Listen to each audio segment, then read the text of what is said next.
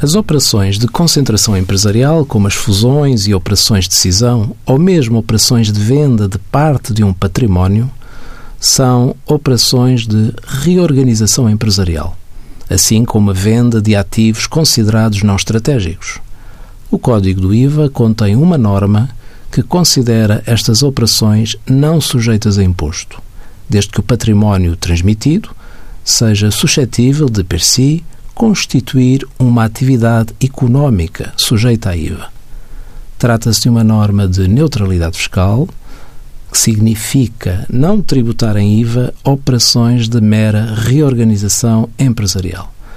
Naturalmente que esta norma aplica sempre qualquer que seja a dimensão da operação, tanto se aplicando a uma operação de fusão, como no pequeno comércio, à transmissão de um património numa operação de trespasse. Envie as suas dúvidas para conselhofiscal.tsf.occ.pt.